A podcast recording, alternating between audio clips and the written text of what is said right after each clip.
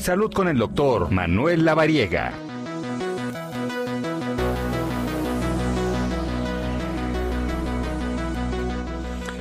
Bueno, y como todos los domingos, ya está también en la línea telefónica el doctor Manuel Lavariega, colaborador de este espacio.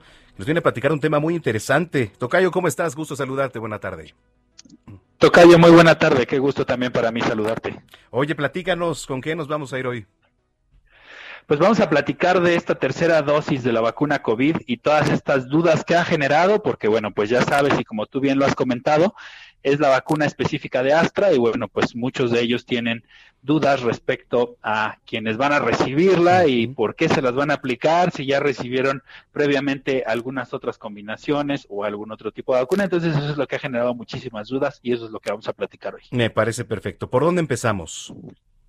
Pues yo creo que primero por decirle a los radioescuchas que estén tranquilos, por ahora la dosis que se va a aplicar es a personas mayores de 60 años y no hay ninguna condición de riesgo para poder recibir esta tercera dosis independiente del esquema previo que se hayan aplicado.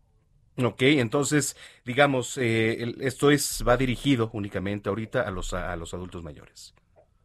Adultos mayores y personas que tienen alguna condición de riesgo, esta es la estrategia inicial, pero bueno, este tercer refuerzo se va a aplicar a estos grupos de personas, pero el punto aquí es darles plena seguridad y confianza que esta vacuna que les van a aplicar es segura, es eficaz y no va a tener ninguna condición de riesgo independiente del esquema previo aplicado. Porque mm, las dudas que había quizá también o lo que decía la gente era que pudiera pues interferir con si ya se les puso la primera vacuna, ¿no? Haya sido cual haya sido Johnson Johnson, AstraZeneca, Sputnik, etcétera. Esto no afecta entonces.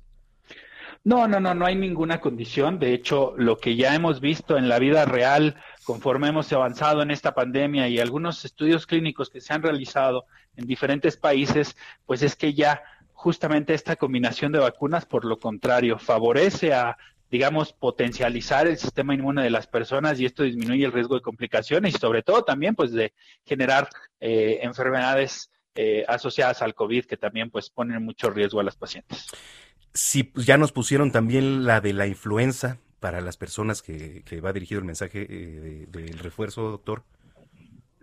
Esa es una gran pregunta, Tocayo, y de verdad te agradezco que la hagas porque no hay ninguna condición tampoco de riesgo. Influenza es una enfermedad completa diferente y eh, COVID es otra enfermedad completamente diferente. Mm, Entonces, podrían incluso recibir la, la vacuna el mismo día, las dos vacunas el mismo día y no hay ninguna condición de riesgo. Eso es muy importante saberlo. Eso es muy importante. ¿Alguna recomendación, doctor, para, para las personas que se van a aplicar el refuerzo?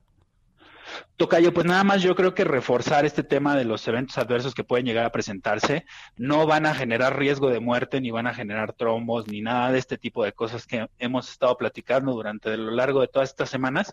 Sí pueden llegar a presentarse fiebre, dolor articular, malestar general, dolor en el sitio de la aplicación, un cuadro, un cuadro como catarral, así con escurrimiento nasal, dolor de cabeza, ardor de ojos, pero de eso no va a pasar. Son molestias transitorias, duran dos o tres días y pues prácticamente se tratan de manera sintomática, se eliminan y están listos. Eso es importante porque puede haber quizá este pues algún tipo de reacción, ¿no? Dependiendo nuestro nuestro cuerpo.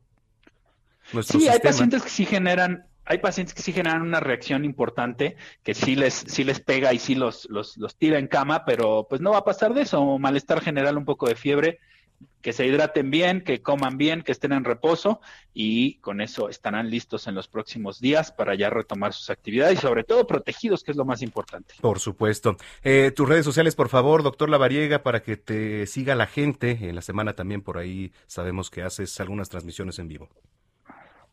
Sí, gracias, Tocayo. DR como doctor abreviado, DR Lavariega Sarachaga, ahí estoy a sus órdenes y bueno, pues cualquier duda que tengan, con todo gusto la resolvemos. Bueno, pues muchísimas gracias, te mando un abrazo como siempre. Otro abrazo para ti también, que tengan excelente tarde y saludos a todo el auditorio. Gracias, es el doctor Manuel Lavariega Sarachaga aquí en Zona de Noticias como todos los domingos.